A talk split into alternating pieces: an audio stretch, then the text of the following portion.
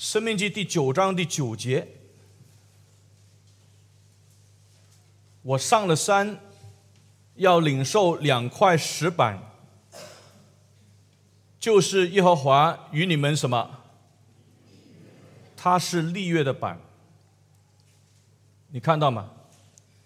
第十一节那里提到是什么板呢？它是约板。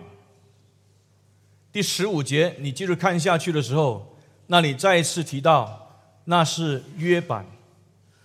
换句话说，上帝借着摩西所领受的这些的法版，它是什么呢？它是立约的版。十条诫命，它最基本的性质。还不是道德律，它最基本的性质，它是立约的性质，它是上帝与人立约。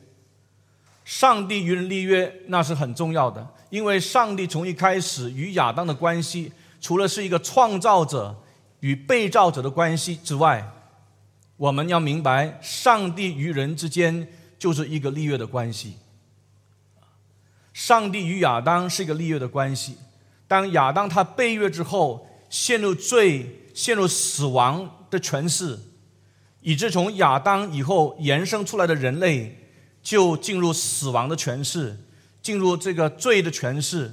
亚当作为人类第一个总代表，他的一切的判断决定就影响了以后整个人类。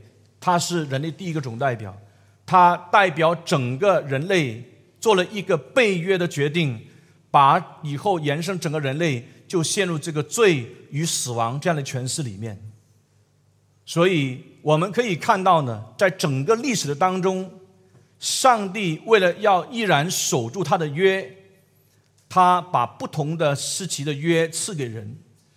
来到摩西的时代，上帝把这十条诫命作为约版赐给以色列民，让他们明白这位愚人立约的上帝没有忘记他们。当摩西他写出埃及记的时候，你明白这些以色列民他们在哪里？他们是在旷野，他们那个时候是刚刚经历了上帝拯救他们出埃及，他们在埃及这个地方曾经为奴四百三十年，他们一直向上帝呼喊，求上帝拯救他们。上帝在四百三十年以后拯救他们，脱离。埃及的政权使他们从埃及的政权出来，然后来到旷野的时候，把这十条诫命赐给他们。上帝把这十条诫命赐给他们的时候，要让他们明白，这位上帝没有忘记他与之前他们的祖宗立过约。上帝与亚伯拉罕立过约，上帝与以撒立过约。上帝与雅各立个立过约，这些的约上帝都记得。上帝不是背约的上帝，人纵然不是很忠实对他的约，但是这位上帝他永远不背叛自己。这位上帝永远是守约的上帝。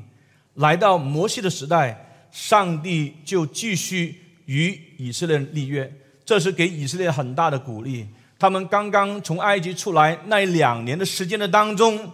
透过这十条诫命，透过这十条的约文，重新让他们想起我们所信奉的这位上帝，他是守约施慈爱的上帝，他永远不背叛自己的约，是多么的感恩！我们要感谢主，所以我们要明白这十条诫命的性质不是律法，而是约。当然，它里面所谈的是道德的这种责任。但是它的性质最基本的永远是约。在后期，特别是二十世纪开始，越来越多的这考古学，他们找到了在这个祖前三千多年啊的这些的啊泥板，特别在一个地区找的，那个地区有很多这个叫做赫人啊，你称它是 Hittites 或者 Hurtis 啊，怎么样也都都可以那。这些的泥板找出来的时候，他们就发掘了很发现了很多这些泥板的条纹，有一些是一般上民与民之间所立的条纹，有一些是国家与国家之间、邦国与邦国之间所立的条文。他们发现这些条文跟出埃及记这二十条这个这个诫命的条文是很类似的啊？怎么说呢？因为这些条文里面，比方说邦国与邦国之间立的条文，就是宗主国与这个附庸国所立的条文。什么叫宗主国？就是他是强权的。什么叫做附庸国？他保护其他的邦国，他是老大。那这些的老大。他保护其他的这些小邦国，跟他们就立了一一种的条约啊。这种条约用英文来说是叫做 “Suzerain Vassal Treaty”，中文就是宗主附庸国的立约的条件条文。他们找到很多啊，那所以找出来的时候，我们了解呢，这些的立约的文件根本不是普通一般上那些道德的法典，不是一般上那个律法法律的那个条典。他这个这个这个法典，基本上他们认为法典在当时是只是记录在正面的，而你要了解呢，这些的条文、这些立约的条件，他们不单只是一面的，他们是双面的。现在我我要问你了，这个两块的法板，两块的这个石板记录着十条诫命，请问它是单面来记录的？还是双面来记录的呢？双面在哪里？现在你想一想，在哪里？双面的在哪里？你现在能想到吗？出埃及记，如果要你找出埃及记，能能不能找着？它是记载是双面的，有没有找得到？你翻开这个《出埃及记》第三十二章，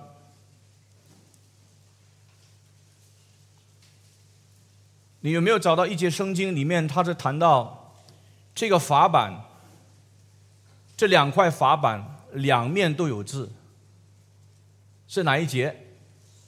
对，第十五节。我们一起来念第十五节。第十五节，预备，一、二、三。是是上帝的工作，字是上帝写，是刻在板上的。所以，上帝他把这些字写在上面的时候，不是写在单面，是写在双面。他们在这个古今东找到这些考古的文件也一样，无论是邦国与邦国之间，无论在民间这些一般上的这些立立约的文件，他们都是双面而不是单面。相反的，当时找到的这些法典是单面的，是正面给人看，它不是两面的，这是你要清楚明白的。所以我们要重新好好来认识这个摩西这个十条诫命，它基本上的性质是立约的条文，它还不是道德这个法律的一般上道德法律这样的一个条文，我们要清楚明白。而这种道德法律的这种立约的条文，它就好像当时那种宗主国还有这个附庸国之间所立的这个条文，他们不是一种平等的条约。这个宗主国他作为老大哥，他是主动要跟这些邦国来立约，而且立完立完约之后呢，这个宗主帝国要在这两份的约文当中要盖印，盖他们帝国的印。现在我问你，十条诫命有没有盖印？好像看来没有，但是它其实有一个盖印。这个盖印就是守主日，或者叫做守安息日。啊，为什么这样子解释呢？因为守安息日，上帝跟以色列民说，这个守安息日就是上帝与以色列民立约的凭据。守安息日就是上帝与以色列民世世代代立约的凭据。我们看一处的圣经，看出埃及记第三十一章，我请你看第十二节、十三节，还有第十六节。再一次，请你们念出埃及记第三十一章第十二、十三节。还有第十六节，我请你们念第十二节，预备一二念，呃，读这个十六节，预备一二念。所以我们要明白，守安息日是上帝与以色列民立约的这个记号和印记，它是那个 signed，就好像两份这个约文，这个中间那边盖了一个印。当然，在石板上，上帝没有盖了一个什么印在那边，但是石板当中，我们明白这个守安息日这个条文里面就是上帝的盖印。上帝盖了这个守安息的这个印当中，就让我们明白，所有历代真以色列民，他们敬畏上帝的，他们都需要守住安息日。你要看见这个事情，守安息日的本身。或者我们今天称它是守主日的本身，它不是一个祭祀律，它不是民事律，它乃是一个道德律。我们要很清楚，上帝把这个守安息日的印盖在上面的时候，让人了解这个世界是属于上帝的，人是属于上帝的，上帝有绝对的主权来去引导人，上帝有绝对的主权来去操控人，上帝有绝对的主权。来去怎么造就人？怎么使到整个人类到最后要成就他的约？这是从一开始上帝与人立约就有这么清楚的这这样的一个记载。那么这个这个约板放在哪里呢？如果是当时在邦国与邦国立约的时候，这些的条文他们是放在神庙里面，而出埃及记这十条诫命成为这个石板。这两块的石板放在哪里呢？放在会幕，因为不可能放在其他的神庙，放在会幕。那为什么有两块石板呢？一块是上帝作为见证人，另外一块是以色列作为见证人。而当时那些立约的条文呢？那些的啊 h i t i s 他们的立约的那个、那个、那个、那个呃立约的这些泥板呢？他们有两份。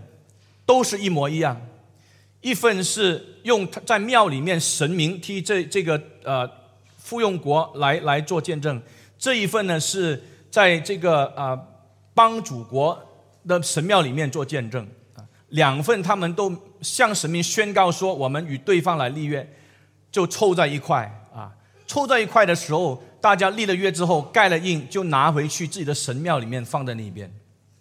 可是，在以色列民没有，因为以色列民只有一位上帝，而这位上帝是唯独的上帝，而只有一个圣所会幕，所以这两块的法板、两块的约板就是放在会幕的当中，一方是上帝做见证，一方是以色列民做见证，那所以在这个约文里面，你可以看到他们有一些呃咒诅和赐福这个条文。哪一方如果是违约的话，他们就要接受咒诅；哪一方他是顺服的这个这个条文的时候呢，他们就要蒙福。但是站在上帝跟以色列民立约这个来看的时候，上帝永远是赐福者，上帝他能同时也是这个颁布咒诅者，就看以色列民的反应。于是，当你看这十条诫命的时候，你可以看到什么？它的内容结构是这样子的啊。你注意，大概有我在这里是记载了有五个，最起码有五个啊，这个这个架构，你可以把它写下来。第一个架构，十条诫命里面的架构是什么？就是虚文啊，序言的序，虚文 （preamble）。这个 preamble 虚文里面，它是先介绍宗主国的身份，而在出埃及记里面呢，你可以看见。上帝先做自我介绍，我是耶和华这位上帝，你看到吗？我是耶和华你的神，这个就是 preamble 啊。这个 preamble 它主要做什么呢？它的目的就是要激发这个附庸国对宗主国产生敬畏。我是耶和华你的神，这是一种 idol relationship，是我你的关系。这样的一个颁布，让那个立约的一方要明白，我现在跟你立约，你要在我面前感到敬畏。上帝他是配受敬畏的上帝，那所以以色列民要好好敬畏上帝。第二，他还有一个历史的序言 （historical prologue）。除了这个 preamble 虚文之外，第二，他有一个历史的序言。这个历史的序言就是要让立约的另外一方想起这个立约者、立约主动立约者曾经对立约另外一方施行过什么恩惠，宗主国对附庸国曾经施行过什么恩惠啊？在这里我们可以看到上帝是怎么说。我是耶和华你的神，那是 preamble。后面呢，他说曾经将你从埃及地为奴之家领出来。这位与以色列民立约的上帝曾经施恩给以色列民，什么施恩呢？就是拯救他们脱离埃及的政权出来。所以，上帝是救赎者。上帝在这个历史的序言，要以色列民回顾这位上帝曾经拯救他们。脱离埃及的政权，他们要怎么样？他们要感动，他们要感激，他们要对上帝全然的信靠。他们对上帝要全然有把握，因为这位上帝他做的太伟大的事了。他成就把曾经把我们这些在埃及为奴的人拯救出来，这是历史的序言。再下来是什么？下来就是有约定的条款，covenant stipulation。这是第三个架构，第一是序文，第二是历史序言，第三有约定的条款。这个约定条款有一个核心要求，什么核心要求？就是上帝要立约的以色列民完全的委身，宗主国要求附庸国完全百分百对他委身。这是很重要的，Torah commitment，一定要忠于上帝，一定要忠于那个宗主国。啊，在这个约约定的条款里条款里面呢，你可以看到有正面或者反面的命令。你现在注意一下，从哪一节开始呢？啊，从第三节开始。第三节开始就是约定的条款。一直到后面都是这些约定的条款。那约定条款里面有正面的，有反面的。正面的就是你当怎么怎么样怎么样啊。那它反面的是什么呢？反面就是你不可怎么样，你不可怎么样。比方说，除了我以外，你不可有别的神啊。第四节，你不可为自己雕刻偶像，等等等等啊，不可妄称耶和华你的神啊，等等等等啊。正面的，比方说这个第八节。当纪念安息日等等等等，所以约定的条款里面核心的要求是完全的尾声，它有正面的命令，也有反面的这个命令。还有第四样，除了这个约定的条款，还有第四个架构，就是有立约的见证人。我们刚才已经提过啊，当立约的时候。双方的神明会作为彼此立约的见证。附庸国有附庸国的见证神明，宗主国有宗主国的这个见证的神明。但是我们明白这些都是假神，在出埃及记这个立约的条这个文件里面，只有一位上帝，所以上帝在整个立约的过程当中，唯独他是真神，所以他是立约的见证人。另外一方就是什么呢？另一方是以色列民，他们也不能有其他的神明，他们只能够明白说，这位上帝一方面是与我们立约，他也是这个立约最大的见证人。那么以色列民就在上帝的面前来宣誓，那宣完誓之后呢，这个立约的条文就要念给百姓听。所以在这个立约的过程当中，没有第三者了，就是上帝与以色列民立约。上帝本身就是整个立约过程最高最大的那个见证者，到最后第五，第五就是有祝福与咒诅的条文。虽然我们了解出埃及记这十七节的经文当中，它不是有一段特别把祝福与咒诅把它分出来，可是你看到祝福与咒诅的话，在十七节的条文当中，你可以看得它是穿插在里面的。你有没有发现？比方说，你看这个第五节，请你念第五节。好好念第五节，二十章第五节，请你好好念。预备，一二念。所以他在这十七条、十七节里面呢，你可以看到，他是穿插了这个祝福与咒诅的条文。这就是当时他们在这个立约的过程当中一定有的内容。如果你听话，如果你顺从，你就怎么样蒙福；如果你不听从的话，你要怎么样蒙咒诅？这样的话，祸福之道就在这十条诫命的里面。我们要重复这十条诫命的性质是立约的文件。这十条诫命它是两块，为什么两块呢？是因为双方的见证。这十条诫命不是这边五条，这边五条，全部都是十条，前后都有文字。那么呢，放在哪里？放在会堂，会堂呃，放在这个会幕的里面，作为上帝与以色列面、以色列民他见证这样的一个证据。那么，他有一个印证，这个印证就是守安息日，作为以色列民与上帝立约世世代代要遵守的这样的一个记号。包括今天的你和我，我们今天明白整个十条的诫命的精神是一个立约的精神，要我们明白我们要守住与上帝的这个立约。我们今天不是好像古代的以色列民，我们是今天是新的以色列民，我们是在耶稣基督里面与上帝立的这个新约。我们今天也不是守住这个星期六作为我们这个这个安息日，我们是守主日。守主日就是守住星期天，作为我们与上帝立约的一个印证和记号。这个记号我们守住，要一直守守守守守到耶稣基督再来的日子。如果你回去看希伯来书第三章和第四章，那边清楚让我们明白，就是这个守住这个主日的这个月月的记号呢，守住一直等到将来耶稣就再来的日子。你自己可以回去好好看。换句话说呢？今天基督徒如果他在主日的时候，他好好的来崇拜会，他好好的来参加主日的敬拜，他是向这个世界人宣告一个很重要的事实：什么事实？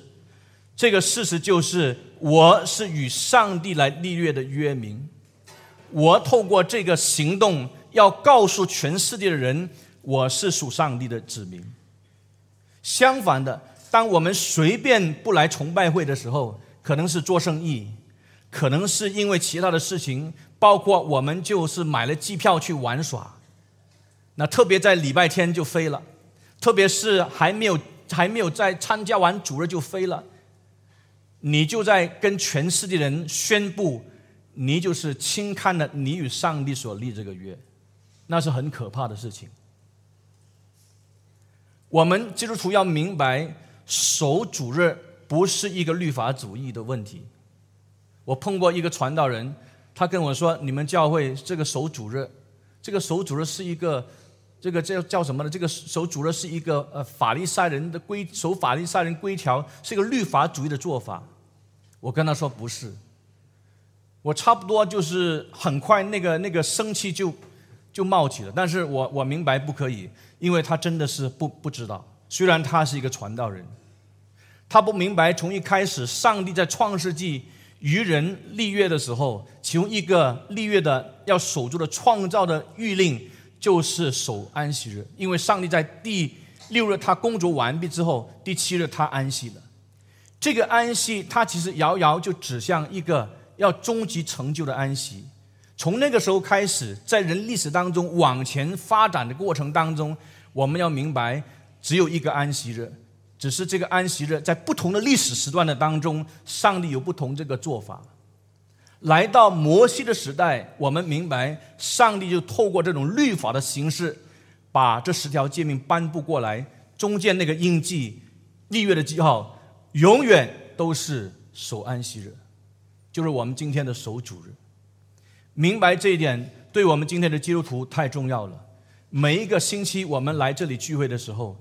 我们不是来这里，只是跟其他弟兄姊妹一起交流交流，来这里去认识认识人。甚至有一些生意人，可能他希望在这里能够找到一些啊，这个这个生意的伙伴，或者他看到某一个姊妹特别漂亮，他就特别就是找来啊，因为那个姊妹今天有服饰，他特别要注意她。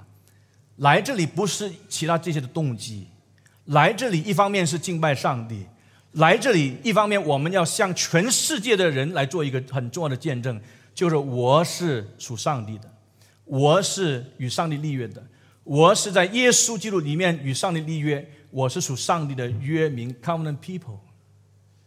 就是我在这个星期天的时候，我要向全世界人宣布说，我在今天要分别为圣出来，特别让我们全世界人明白我是敬畏上帝的人。这个是立约的记号。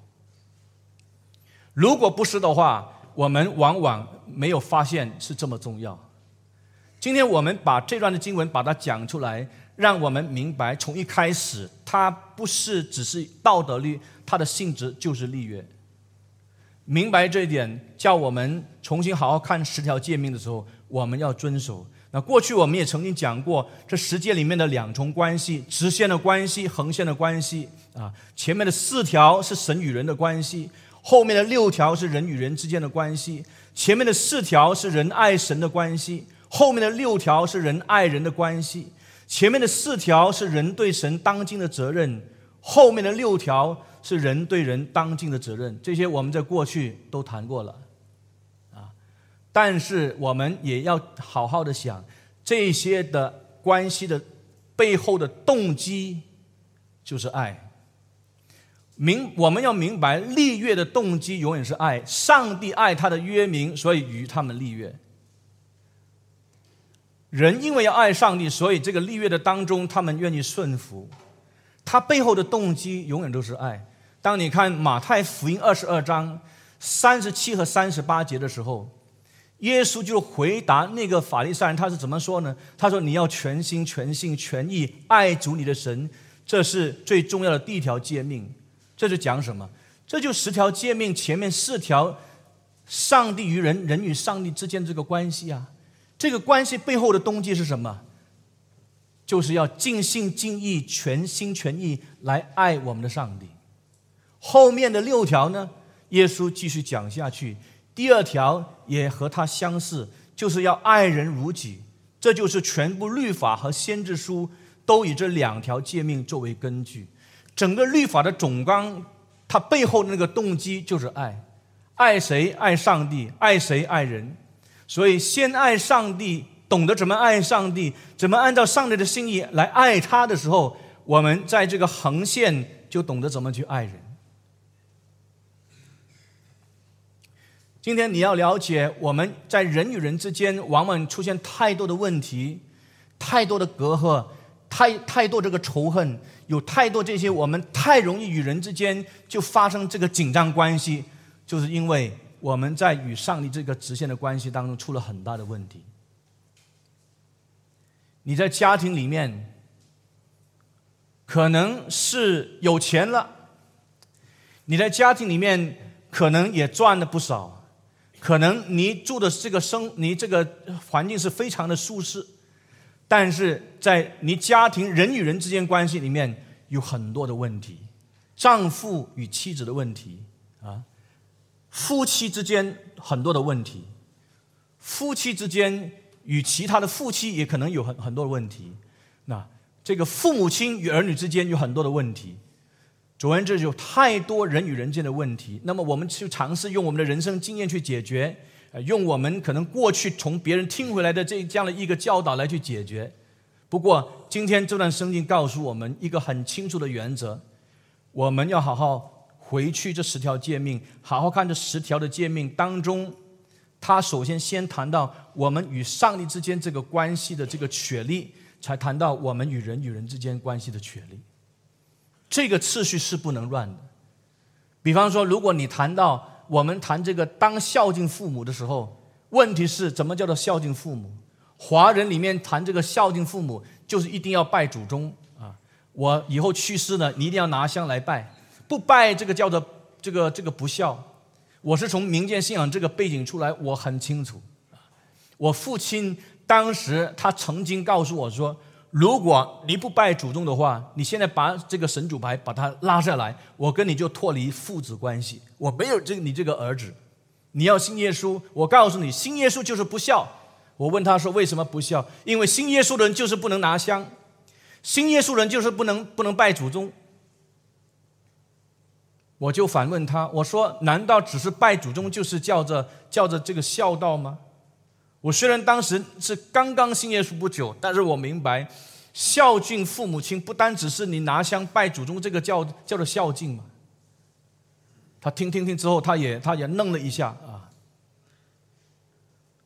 因此呢，我举这个例子，让我们明白，今天我们谈什么是孝道，什么是这个这个这个那个，我们要以怎么样爱上帝，上帝所吩咐的这些规范条文来看，我们怎么来爱人。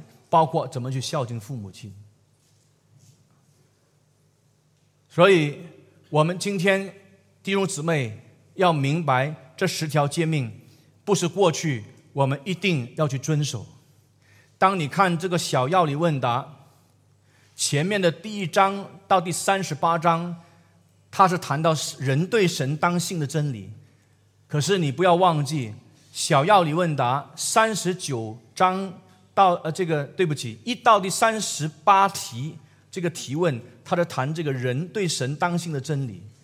三十九到一百零七题这个问答题的时候，他是谈到神要求人当尽的本分。那第三十九题他一开始就问说，神所要人当尽的本分是什么？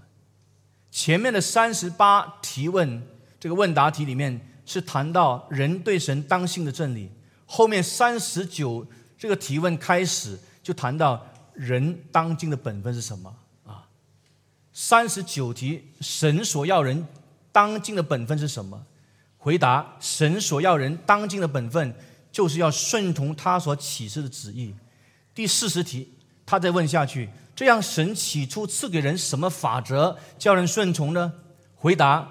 神起初启示人，叫他顺从的法则，就是道德律法啊。再继续问下去，这样道德律法的大意包括在什么？包括在哪里呢？回答：道德律法总挂在十条诫命里面。第四十二条，十条诫命的总纲总纲是什么？十条诫命的总纲就是要尽心、尽性、尽意、尽力爱我们的神，并且爱人如己。你看完这些，你就可以明白，他就是要我们好好来守住这十条诫命，爱上帝，爱人。今天我们怎么样看这十条诫命？我们不是把它看成是一种纯粹是一种律法啊。我们明白这十条诫命是有它很正面的意义。加文在基督教要义里面，他提到律法有三重的功能：第一，律法是叫人治罪。我们来到律法的面前，我们明白，我们没有办法真正去遵守这个律法。有谁能够真遵守这个律法？上帝说：“除了我以外，你不可有别的神。”我们整天思想里面都有很多偶像，不是吗？包括现在在你的思想里面，如果上帝在这边的时候，他用他自己的方法把我们思想里面想什么的时候，大家就显露出我们就很多偶像，对不对？可能上帝正在看到你肚子饿了。正正准备要出去吃饭，可能你你快快想要出去了，你要去某一些地方。加尔文曾经说：“我们的思想，我们的生命，就是一个制造工这个偶像的工厂。我们的思想常常是会想出很多来去代替上帝的。但是你看到圣经第一个诫命，他清楚说：除了我以外，你不可有别的神。我们今天拜很多不同的神。”我们把关公当神来拜，我们把这个观音当神来拜，我们把这个大伯公当神来拜，天公当神来拜啊！我们拜很多的神，不单是看得见的神，我们也拜很多看不见的神。我们可以把我们的理想当神来拜，因为我这一生不管什么管道，我就是要成就，我要达到我的理想。我的理想就是我要赚一百万。我的理想是五十岁以前我要赚五百万，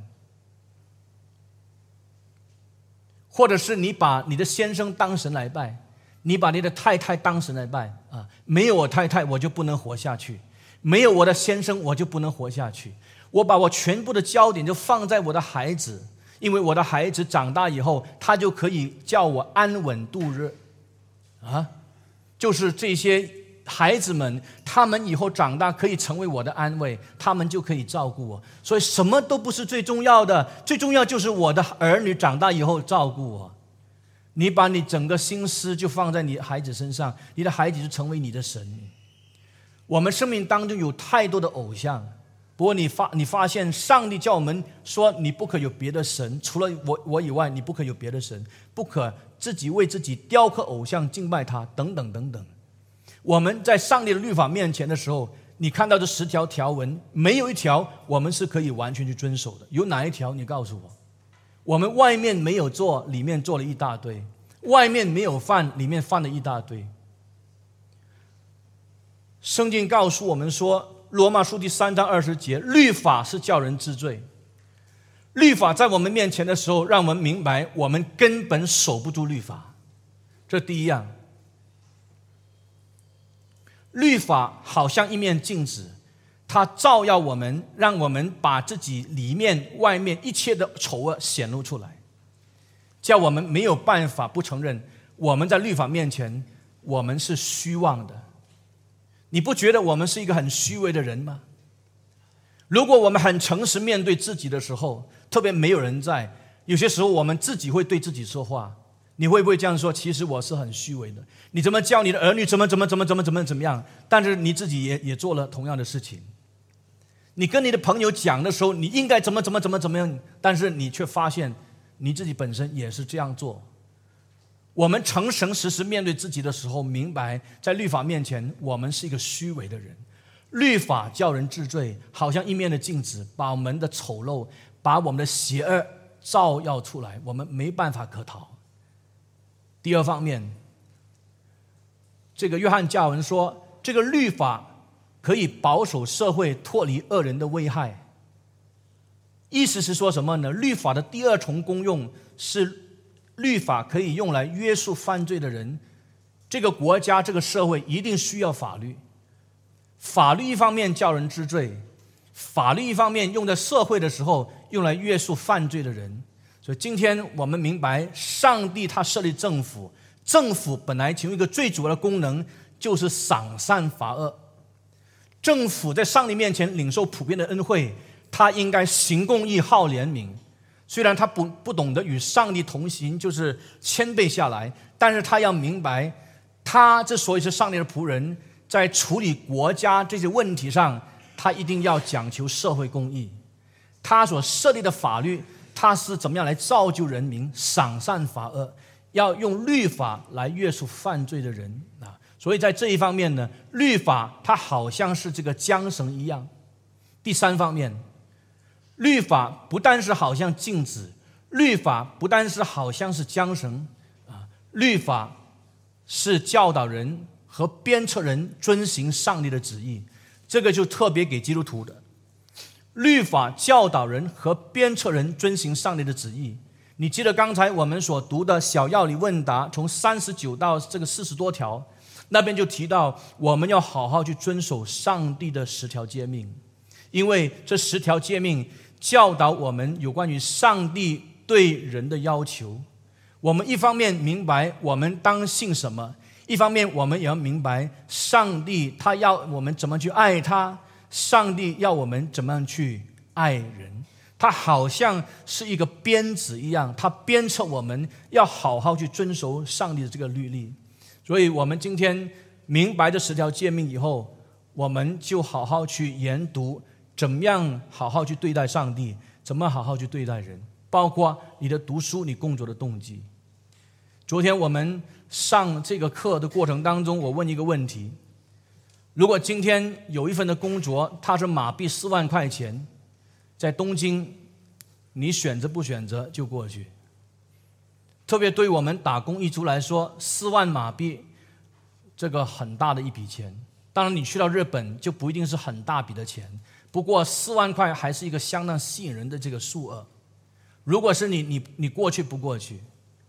啊，弟兄姊妹就有不同的反应。我说，就看你有怎么一种的世界观决定你做的这个判断。如果你是一种的呃 materialistic 的 worldview，你是一个物化的一种的世界观，你一定做决定说我去，因为你的人生就把钱看成是最最差不多是最重要的啊。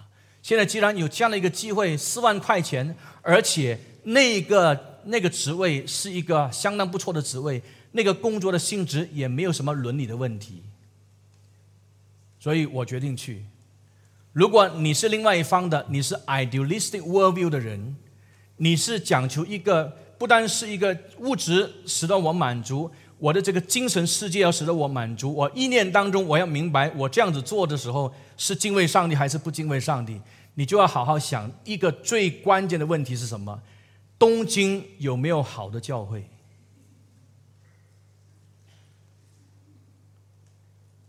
你会不会这样子想？我发现呢，很多弟兄姊妹选择去哪里工作的时候，不是这样子想的。我发现跟很多弟兄姊妹一沟通的过程当中，他那个世界观其实也是一种 materialistic 的 worldview，它是一个物化的一种世界观。因为他很快做决定的时候，就是以什么呢？就是以那份工作多少钱来做决定，那份工作可以让我有升职的机会。那一份的工作可以让我有更多学习的机会，所以我考量那份的工作，不是吗？但是往往在这个沟通的过程当中，我的心里面在焦急，为什么他不提教会呢？你看到清教徒的神学里面，他们让我们明白，我们选择怎么样的工作的时候，不能离开教会。什么意思？就是你在哪一个地区工作的时候，你在那个地区有没有好的教会？有没有一个看重上帝道的教会？如果没有的话，就算四万块钱，但是却是叫我的信仰长期亏损，我都不做这个决定。从你怎么做决定来回应日本东京多少钱这个事情，就看出你的世界观是哪里，就看出呢，你在这十条诫命当中是不是真的爱上帝爱人？因为如果你选择去的话，你一方面。不能荣耀上帝。一方面，你也不造就那些跟你很亲密的弟兄姊妹，因为他们因为你的缘故，他们以后也在想，如果有另外一份工作是这个三万的、五万的，也是在东京还是在其他国家啊？他们很快也就做决定，他们根本也不会去考虑说那边有没有好的教会，那边有没有让我可以安心下来可以敬拜上帝的，所以。就违背了十条诫命，你看出这个问题吗？啊，有些情况是我们工作完了之后，我们可能有实习的这个机会，那我们一想就想什么呢？我们一想就说啊，我要到这个呃呃这个瑞士，因为瑞士现在有一个实习的机会啊。我到瑞士实习主要是什么？因为我想那去那边去玩玩。我一方面在那边实习，那一方面在那边玩耍。你说这个没有什么问题啊？也是有问题，因为你考量的时候，你还是不是从一个这个守住上帝的律例这个角度来理解的，是不是荣耀上帝？是不是造就人？就是这十条诫命那个精神，爱上帝爱人。哦，原来我我要到这个瑞士那边去实习，那那到特别到几内瓦去实习，因为我要在实习的过程当中。我在那边玩耍，反正是实习啊。公司派我那边那边去实习一段时间，我就可以不必花这么多钱，我就可以在那边去玩耍。这样的一个概念本身也是一种 materialistic worldview，它是违背十条诫命的。我们有没有发现？它不是爱上帝一个表现，它也不是造就人爱人的表现，是违背十条诫命的。弟兄姊妹。我们讲完这个例子，到最后，我们一定要做一个决定。圣经告诉我们说，凡信耶稣是基督的，都是从神所生的；凡爱那生他的，也必爱那从他而生的。你从这节圣经，你看到爱上帝、爱人。继续下去，我们若爱上帝，并且遵行他的命令，就知道我们是爱上帝的儿女了。爱上帝、爱人，最后我们遵守上帝的命令，就是爱他了。而且他的命令不是难遵守的，这是约翰一书第五章一到三节的话。这一段的话让我们明白，爱上帝、爱人，直线、横线。而且圣经告诉我们说，他的命令不是难守的。为什么不是难守的呢？虽然不能完完全全去遵守，但是他不是难守的，因为我们的主耶稣基督已经代替我们完完全全遵守了。我们现在是与主耶稣基督联合，是在耶稣基督的里面，我们靠着圣灵的大能，我们可以过一种叫做 “posse non peccari” 的生活。这个跟咖喱没有关系。posse non peccari 的意思就是能不犯罪的生活。这是奥古斯丁他把我们人性分成四个不不同阶段里面，其中一个阶段是基督徒的人生阶段。基督徒这个人生阶段里面，他因为任性的耶稣基督，他罪的赦免，他可以靠着圣灵的大能来过圣洁的生活。虽然不完全，虽然可能有软弱，虽然可能有跌倒的这个这个可能性，但是他毕竟是能遵守上帝的律法，能遵守上帝的道德律例。上帝的命令不是难守的，因为我们的主已经代替我们守住了，而我们依靠主的灵，我们也可以去守这些上帝要我们守的命令。不是完全，什么时候完全？是等到新天新地的时候才能够完全。但是爱上帝爱人，从圣经的创世纪一直到最后一卷书启示录，它是一个贯彻始终的总原则。愿上帝帮助我们，这十条诫命。是立约的条文，再次提醒我们在耶稣基督里面，我们要感恩；要提醒我们在耶稣基督里面，我们今天还是要守住这十条的道德的诫命，因为它就是整个律法和先知的总纲。爱上帝，爱人，愿上帝帮助我们。我们站起来祷告，在新的一年里面，我们在上帝面前再一次被提醒。我们是已经与上帝立约的人，我们是在耶稣基督里面与上帝立约。我们的主耶稣基督，他是我们立约的代表，他是母后的亚当，他是母后的这个代表。我们在他里面已经与上帝立约。他来的时候不是废除律法，他来的时候。是已经成全律法，我们在他里面，因为他的缘故，我们是遵守了律法，虽然不完全，但是靠着胜利的大能，我们可以遵守他的命令，表明我们爱他，表明我们要爱人。愿主他赐福我们，今年这个开始的时候，我们应该继续好好靠着主的道，靠着主的大能。来去爱主，来去爱人。特别我们如果弟兄姊妹之间，在过去一年有什么心里面啊彼此跟彼此之间有嫌隙的，我们彼此与彼此之间有隔阂的，巴不得我们听完这场信息之后，我们快快跑去与那些我们曾经有嫌隙、有隔阂的弟兄姊妹，我们对他说：愿上帝帮助我们，要好好和好。基督徒之间永远没有仇恨，基督徒之间永远没有这个很大的隔阂。我们可以有意见不同，但是不要忘记，我们是比血更浓，我们是有这种生命的有机性，因为我们是在耶稣基督里面所生的人，我们是这么亲密。愿主他如此怜悯我们，我们上帝面前好好的祷告，求主恩待我们心灵当中，好好依靠主。爱主爱人，一起开声祷告。每一个弟兄姊妹一起开声，在上帝面前情辞迫切，求上帝将施恩给我们，怜悯我们。真的有行动，我们一起开声祷告。我们天上的父，在你面前感恩，因为在新的一年，你让我们有生命，有生命继续能够跨过旧年，而步入一个新的年头。愿上帝你帮助我们弟兄姊妹之间的关系，就是怎么样学习继续的爱你。怎么样继续学习来爱人？愿我们真的是因为爱你的缘故，我们可以爱人如己。上帝这些的命令不是难守的，因为在耶稣基督里面，我们已经与他联合。既然耶稣基督已经代替我们来遵守这所有的律例，我们今天依靠耶稣基督大能，我们去遵行，我们要守住。愿主这样施的赐福在这里蒙受你恩惠的弟兄姊妹，他们听进去。他们愿意遵守主啊，我们众人都愿意遵守，因为我们是爱你的人。愿爱你的就听你的话，听你的话的也是要学习继续怎么爱我们主内的弟兄姊妹。上帝开恩，奉耶稣基督的名，阿门。我们的主，我们的上帝，我们感谢你，因为你愿意将杯与我们立约。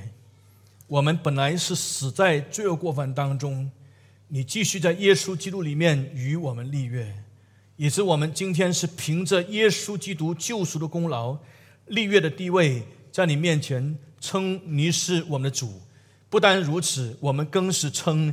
你是我们天上的阿爸父，我们站在儿女的地位，今天在你面前要求上帝帮助，求你自己施恩，在新的一年当中，更是领受圣灵的大能，在爱人、在爱人、在爱神、在爱人这两件的事情上，都大有长进。